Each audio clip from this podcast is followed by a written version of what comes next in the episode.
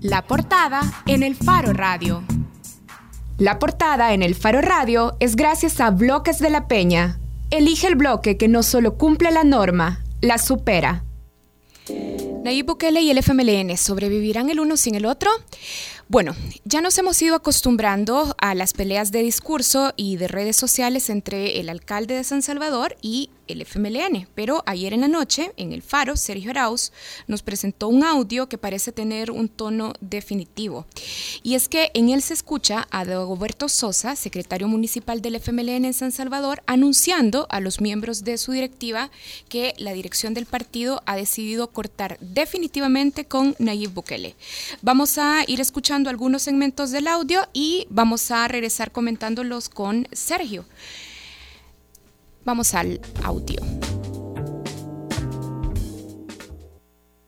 La dirección del partido ya tiene una ruta de solución del caso. En realidad el camino es definitivamente cortar con ahí, definitivamente.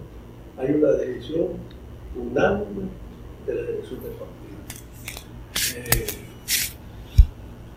el planteamiento nos lo vamos a Vaya, Sergio, lo que acabamos de escuchar, la voz que estábamos escuchando es la de Dagoberto Sosa, pero yo te quiero eh, pedir que empeces aclarándonos, bueno, yo decía el cargo, secretario municipal del FMLN en San Salvador, pero ¿quién es Dagoberto Sosa y por qué podemos confiar en las probabilidades de que la dirección del partido termine eh, finalmente con Nayib Bukele a partir de lo que él está diciendo?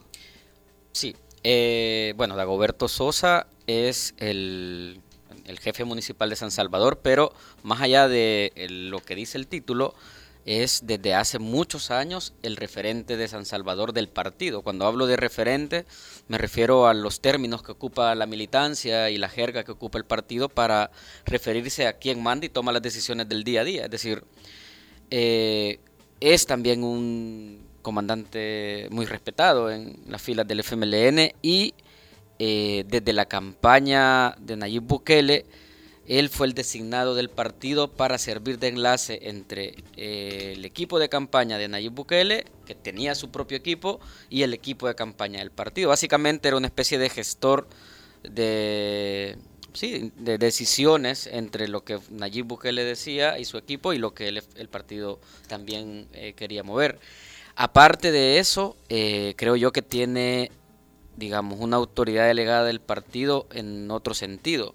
Y es que como Nayib Bukele no es del FMLN, o sea, es un outsider, eh, cuando le dicen, a, cuando hablan de un referente en el partido, hablan de, vos vas a cuidar los intereses del partido en este municipio. Entonces, eh, solo para dar un poco de contexto. Y aparte de eso, Karen, cuando tú dices que presentamos un audio, el Faro no solo presentó un audio, sino que eh, este audio se sometió a digamos a la validación del método periodístico y fue comentado lastimosamente en este país, creo yo, y pero creo que es normal eh, cuando un tema afecta a los intereses del partido, creo yo que los dirigentes políticos eh, siempre tratan de, de ocultar su voz o de cuando hablan oficialmente y frente a una grabadora, lo que hacen es dar discursos bastante vacíos y evasivos sobre lo que realmente quieren responder. En este caso, yo creo que con este audio lo que hicimos fue tratar de validarlo con gente que eh, toma decisiones en el FMLN.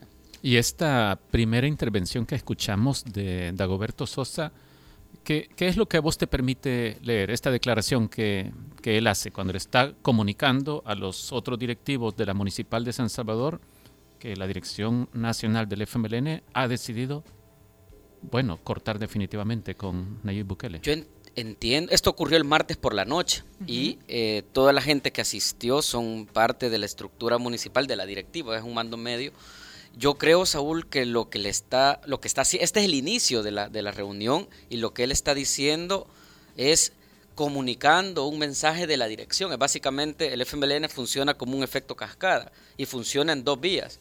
La vía oficial, que son los organismos oficiales, formales, y la vía extraoficial. Acordémonos que también hace poco publicamos que existe una especie de colectivo. Ellos hablan de que son un colectivo eh, los que toman las decisiones y que son un proyecto colectivo, siempre insisten en eso. Acordémonos de que existe un colectivo eh, en el partido que está básicamente en el que están centralizadas muchas de las decisiones más importantes del gobierno y del partido que no toman decisiones oficiales ni formales de las estructuras del FMLN ni del gobierno, pero es donde se delibera lo que va a hacer el partido estratégicamente y lo que va a hacer el gobierno estratégicamente. Y en este caso, lo que yo creo que este señor está comunicando, digo yo creo, es una decisión tomada de la gente que manda, porque este es el término que ocupó Ramiro Vázquez una vez que le preguntamos, vea que usted es de los que manda, sí, yo soy de los que manda, nos dijo en una entrevista que publicamos en el 2008, 2007.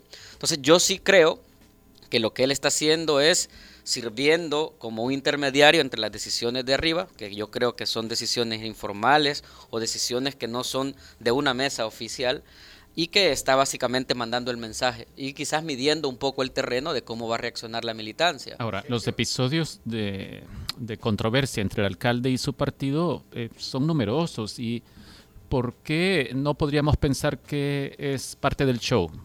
Es decir, que políticamente al alcalde, por ejemplo, le convenga eh, parecer distanciado, relativamente distanciado de su partido.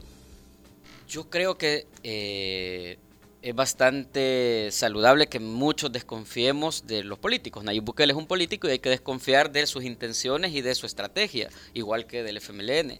Yo en este caso eh, creo yo que hemos visto muestras que para alguna gente son casi que de Televisa, de novela de Televisa, pero yo lo que creo es que son muestras de una relación muy gastada entre dos partes que eh, sostuvieron una relación que desde el principio no parecía armoniosa y el FMLN tiene experiencias, eh, diría que de hace bastante, bueno, el FMLN expulsó a Héctor Silva eh, hace en el 2002 cuando en 2002, sí. cuando Chafik Handal le dijo a un periodista, Carlos Ramos de la prensa gráfica, sin haberlo consultado con nadie de la estructura oficial, no, si Héctor Silva ya no va a ser nuestro candidato. Sí, Héctor Silva está Y no se había discutido oficialmente, entonces y así ha pasado, digamos. Se siguen tomando esas decisiones de esa manera.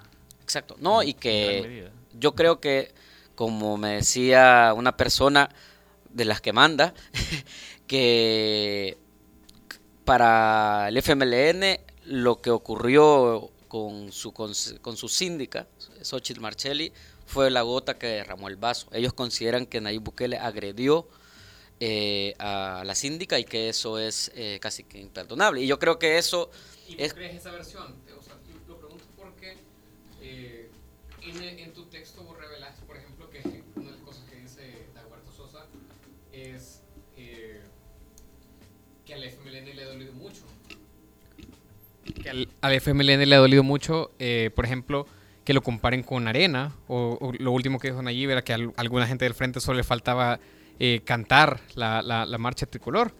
Entonces, ¿vos crees esa versión de que realmente es lo de, lo, lo de Xochitl el, el, tema y no es todas estas, eh, esta acumulación de, digamos, agresiones o de, de rebeldías de, de Nayib?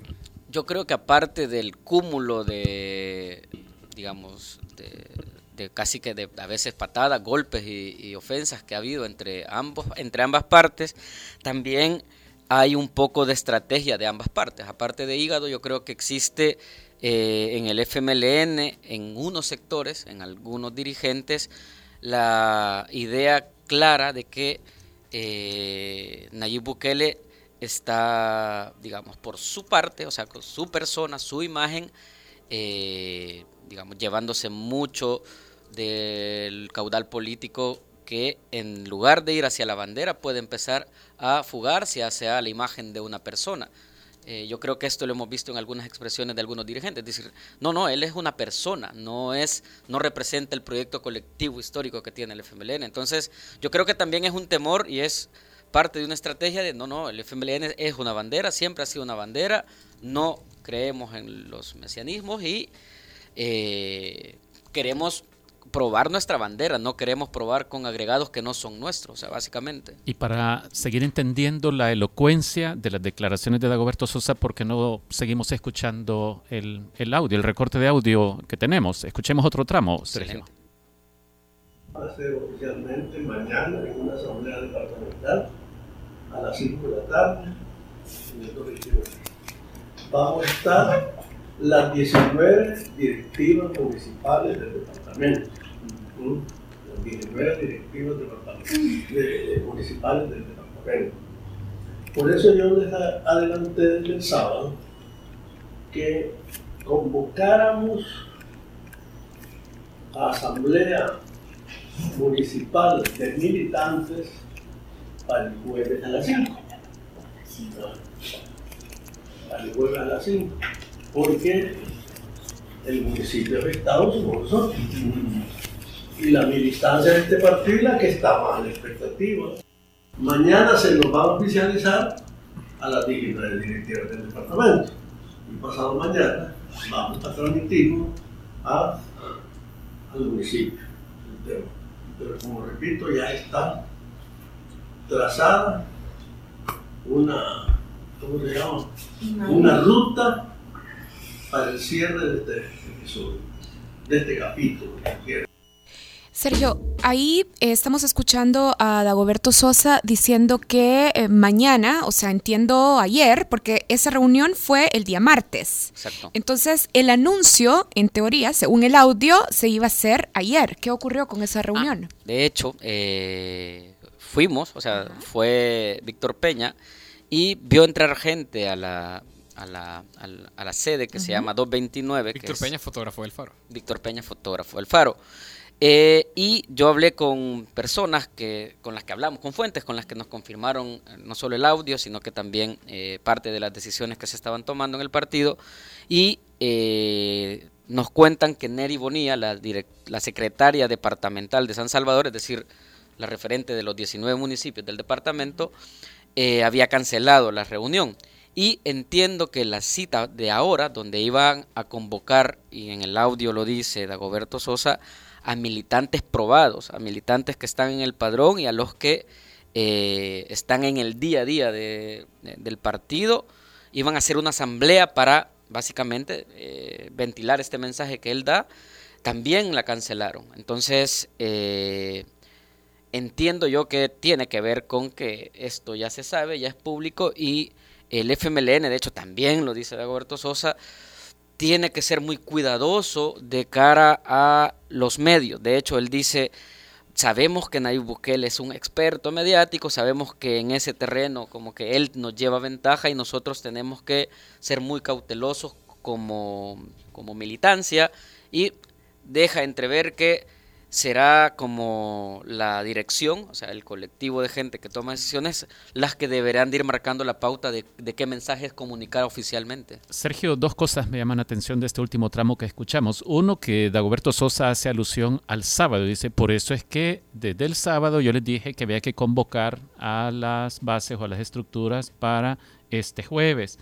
Eh, es decir, esto da la idea de que en realidad el partido, por lo menos desde el sábado, tenía ya una decisión, esta decisión que Dagoberto Sosa atribuye a la dirección nacional, ¿verdad? Sí, de hecho, si tomamos en cuenta los tiempos, eh, lo, el, ¿cómo se llama? El, este último pleito estalló, el consejo fue el martes, ¿verdad? 6. Eh, no, el, el consejo, eh, ese, ese último pleito fue el miércoles, miércoles, 6. Sí. Bueno, de hecho, eh, solo como contexto. Ah, no, no tuvo que ver el, el, colectivo que se reúne en la residencia presidencial, el colectivo donde está el presidente, donde está Lorena Peña, José Luis Merino, José Luis Merino Norma. Medardo, Norma, y muchas veces participa el secretario privado, Manuel Melgar, y, se agregan muchas otras personas ese colectivo se reúne los miércoles por la mañana a desayunar. Entonces, mm, puede que, uno, ya sabíamos que, en, y eso lo supimos tras eh, el reporteo que hicimos sobre lo que ocurrió, que en, en esa semana ya tenía clara eh, el consejo, los miembros del consejo de parte del FMLN, que no iban a votar por... Eh, las eh, puestas, las apuestas de, que iba a someter al alcalde, que era básicamente pedir un plazo para eh, la reconstrucción o remodelación de, de, uno de los parques y pedir también la aprobación de otro punto que tenía que ver con la remodelación de, tres parques. Entonces, es aquí donde le niegan los votos los, los, concejales del FMLN a Nayib y es donde empieza el pleito. Entonces, yo creo que esto ya estaba un poquito anunciado. Ahora, la segunda cosa que yo quería mencionar es esta, que Dagoberto también habla de cerrar este capítulo. Es decir, eh, parece que le pone punto final a la relación con Nayib. Pero además, Dagoberto, en tu nota dice otra cosa, que vaya, hay dos salidas. Ante las preguntas de quienes lo están escuchando, él dice que aquí hay dos salidas. Esperamos que se vaya él, que él renuncie, que sería lo mejor, ¿verdad? Él dice eso. Pero si no se va, entonces habrá que echarlo. ¿Y sí. por qué sería mejor que renunciara? Aquí es donde tiene que ver, bueno, tiene que ver con, con una cosa que también es eh, uno, en términos políticos, eh, creo que Nayib Bukele quedaría como víctima, es algo muy obvio, Si el FML no lo expulsa, él queda como víctima, aunque a mí esta parte me parece que es más, eh, más de emoción, de, más de emociones, y no creo que ese sea el punto. Yo creo que también aunque es importante para la opinión pública. Pero es estratégico para Nayib Bukele que lo expulsen porque yo creo que eso le deja un margen para maniobrar con respecto a sus aspiraciones a futuro, en el sentido de que no es lo mismo que te echen a que te vayas. Si te vas, él no puede ser candidato de cara al 2018 a ningún cargo público porque es un tránfuga. Y por, si, por, la sentencia de la sí, sala. por la sentencia de la sala. Y él sabe, como si yo lo sé, él tiene que saberlo, que ahorita hay en la agenda de la sala de lo constitucional una resolución que pretende dar luces de cómo se va a interpretar la última sentencia con respecto a qué es un tránfuga y qué puede, qué salidas o qué caminos pueden tomar, digamos, Juan Valiente, Johnny Wright y en este caso Nayib Bukele también. Porque yo creo que Nayib Bukele tiene posibilidades de, de hacer eh, algo de cara al 2018, algo político, yo no sé, o sea, podría lanzarse como diputado, puede eh, meter un amparo y tratar de inscribirse como candidato no partidario, no sé, o sea, puede hacer bastantes cosas. Sergio. Y, no es lo mismo ser expulsado que ser echado en este caso. no solo es de emociones, sino también de posibilidades legales. Legales, exacto. ¿Y por qué se toleran? Es decir, han tenido tantos desencuentros, por lo menos desde 2013, cuando Nayib por primera vez contrarió en público al partido desde su cuenta de Twitter y que dijo que le parecía que era un retroceso y que se habría que preguntarse si el FMLN estaba con la corrupción o en contra de la corrupción cuando el FMLN intentó modificar la ley de acceso a la información pública para quitarle poder al Instituto de Acceso a la Información Pública y él dijo que estaba en contra.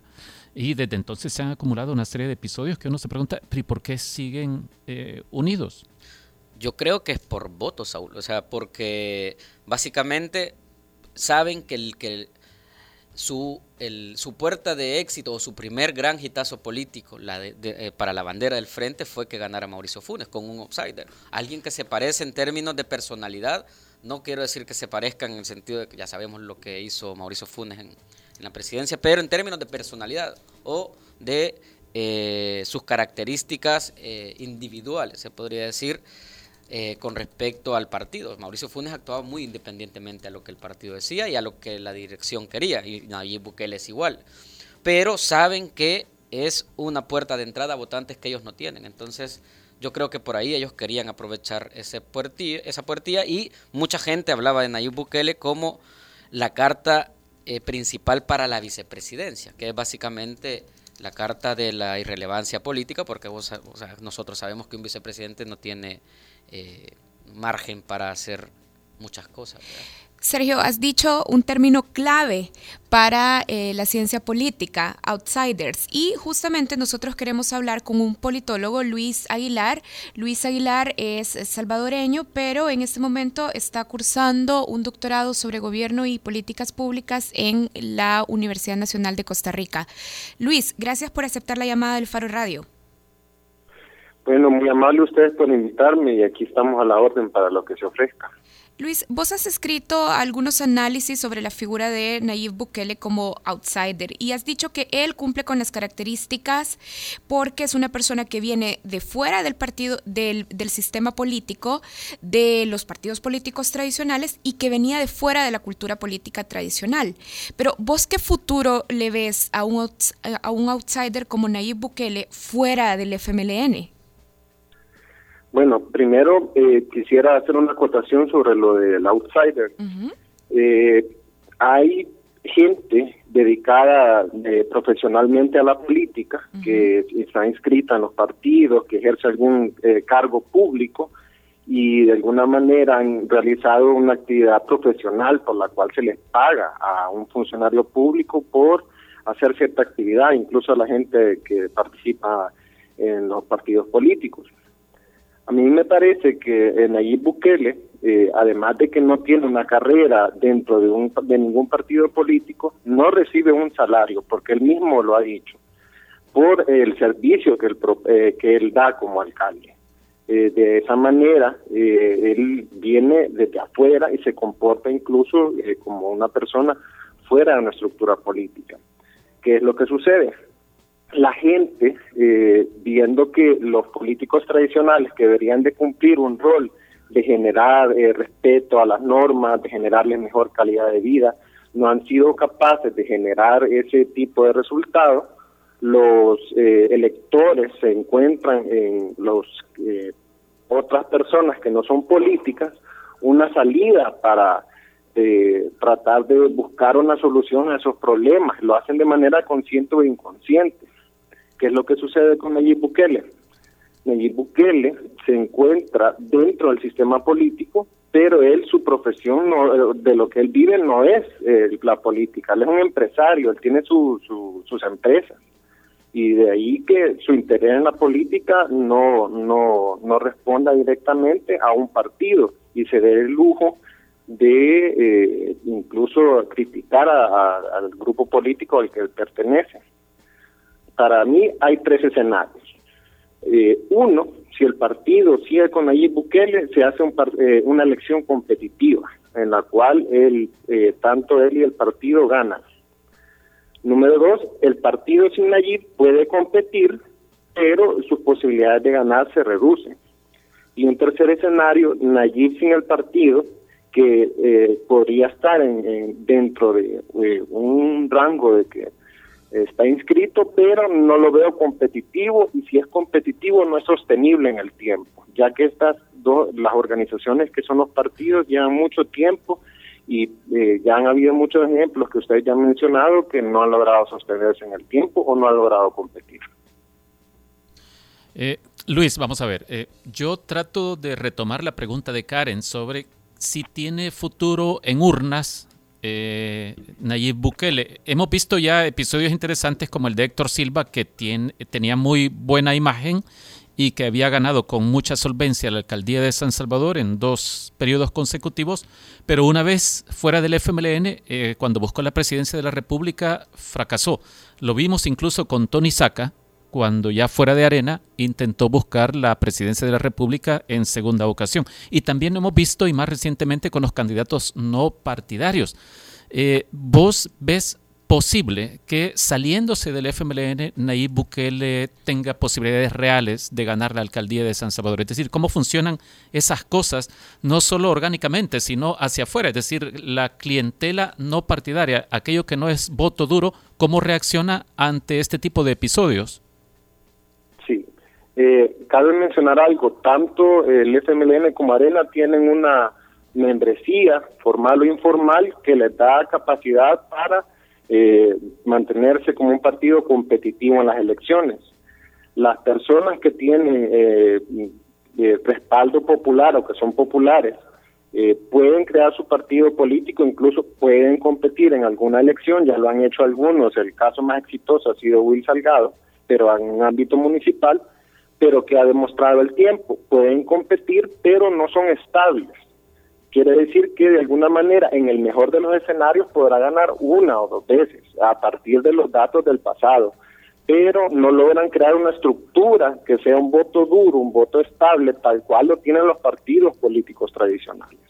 los políticos eh, realmente no a la, a la mayoría de la población no le gustan, pero los partidos políticos han logrado tener una clientela la cual les resulta eh, fiel a la hora de votar y gracias a esa clientela se pueden dar el lujo de pues, tener cierto rango de maniobra a la hora de decidir. Las personas que vienen a competir de manera individual no logran ese eh, respaldo político que le da la, la población. De alguna manera nos ha demostrado el pasado que no son capaces de competir. Bien, Luis, gracias por, por, aceptar nuestra llamada y por plantearnos estos escenarios de cómo podría comportarse esa relación entre Nayib Bukele si se va del partido, si se queda en el partido y también cómo eh, se comportaría en una eventual elección. En una eventual elección. Gracias, Luis. Bueno, a la, a la orden, aquí estamos, muy amables. Luis Aguilar es politólogo, es salvadoreño y en este momento está cursando eh, estudios de doctorado en Costa Rica. Gracias, Luis. Bueno, vamos a cerrar. No, ¿Vos querías comentar antes de cerrar? Sí, Nelson Rauda. Lo, es que lo que estoy pensando es eh, un poco también lo que decía Luis, el, el cortocircuito que debe generar en algunos militantes del FMLN que han defendido, o sea, como muy asiduos a, a Nayib Bukele, digamos, el candidato más popular, no digo para la alcaldía de San Salvador, en el país, según varias encuestas, es uno de los candidatos más populares. Todas las encuestas. En todas las encuestas. Entonces, no sé cómo puede el FMLN gestionar en la militancia que alguien a quien han aceptado y en quien han generado o depositado tantas energías para que, para que su aceptación incremente, eh, ahora, ahora es un enemigo, casi. Y yo me pregunto cómo pueden salir más o menos indemnes las dos partes después de que, por ejemplo, Dagoberto Sosa le dice a la gente que le está escuchando, Nayib se la lleva de que él no es corrupto, pero nosotros sabemos cómo hace para, para, conseguir el apoyo de la gente. Es decir, se dicen ese tipo de cosas. Sí, es que se dan cuchilladas, parece, ¿verdad? Y yo creo que algo que dice Nelson también es digno de, no sé, de, de reflexión, ¿verdad? ¿Cómo es posible que un partido se dé el lujo, yo creo que, y esto lo explica también eh, un poco Dagoberto Sosa, de sacar de, la titularidad de, la, a su delantero estrella. No sé cómo se, cómo se llamaba el que nos metió tres goles en la final de la Alianza hace un año. Abreu. Ese señor, el loco Abreu. Es como que saque al loco Abreu de, su, de sus principales partidos. Yo creo que un Político era básicamente una fuente segura de votos para de cara al 2018. Yo creo que el Frente con esta decisión lo que ha decidido es, no, vamos a probarnos nosotros y nuestra bandera. Preferimos ganar solos y perder solos. Yo creo que ese es como el mensaje que están tratando de comunicar. O sea, de hecho dice, es que si gana, o sea, perder también es ganar, dice, ¿cómo se llama? Dagoberto. O sea, como que al menos nos quitamos esta espina de los pies, por decir. Hace un par de años vos publicaste un reportaje que cuestionaba quién era Nayib Bukele, ¿verdad? Sí, no, recuerdo cómo se titulaba, pero algo de eso ha salido hoy en el audio este, porque Dagoberto Sosa también dice, bueno, sí, es que puede que ganemos con Nayib, pero gobernaría la derecha. Sí, básicamente. Bueno, para cerrar, tenemos que cerrar ya este espacio, pero tenemos a Bessie Ríos en línea. Hola, Bessie. Hola, mi niña, feliz cumpleaños. Eh, Pastelito Rauda. Hola. Saludos, Sergio. Hola. Y saludos, Ricardo Vaquerano. Hola, Bessie. Bessie, con tus comentarios nos vamos a despedir de esta entrevista. Bueno, vamos a despedir a Sergio de la entrevista. o sea, decirte adiós. Mira, yo creo que eh, hay una hay una variable que no sé si la han ustedes evaluado, ¿no?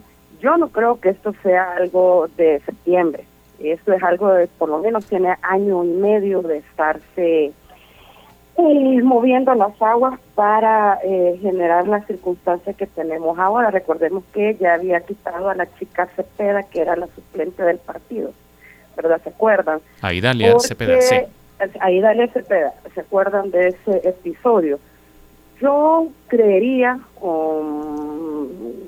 un cierto nivel de, de certeza interna que a Nayib se le aplicó lo que se aplicaba por las organizaciones en el sentido bien claro de primero mortarte la estructura paralela, filtrarte la gente, filtrar la información, moverte el piso y sacarte y tener ya el reemplazo. Está claro que el reemplazo está ahí. Jacqueline ya sacó sus banners, hay un spot ya circulando en redes sociales. Entonces, eh, eh, no nos... Eh, no es de una decisión caliente de hace tres semanas, eso tiene por lo menos año y medio desde mi perspectiva. Yo creería que eh, Nayib debería de tranquilizarse, igual coincido con Sergio, que lo echen, que lo echen, o sea, ya le pusieron, ya le hicieron la estructura paralela, ya le hicieron todo. Recuerden el audio que filtró el mismo Nayib, eh, la síndica está diciendo que le está pasando información a Jacqueline. Asumo yo que Jacqueline Rivera y yo no sé por qué Jacqueline Rivera tiene que recibir información privada de la alcaldía de San Salvador porque no es parte de la estructura y todavía no ha ganado. Entonces, yo diría que él tiene que esperar que lo expulsen, ver cómo tiene sus, sus dados. Ahora, yo sí tengo una claridad. Aquí se gana las elecciones en las urnas y en las urnas las gana quien tiene la estructura. Así de sencillo. Por lo tanto, Nayib está complicado. Ok. Muchas gracias, Bessie. Un abrazo. Gracias, Bessie. Bueno, Sergio, tus comentarios nos los vas a tener que enviar a través de redes sociales a la cuenta de El Faro Radio, arroba El Faro Radio. Y era bien interesante lo que iba a decir. No. tus comentarios pueden llegar ahí a través de redes sociales gracias a okay. and Friends. Gracias, Sergio, de verdad. No, eso sí lo dije de corazón, gracias por venir.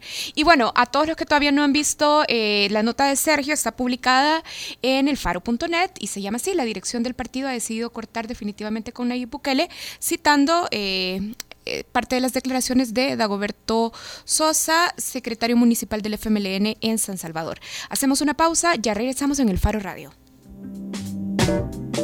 El Faro Radio. Hablemos de lo que no se habla. Estamos en punto 105.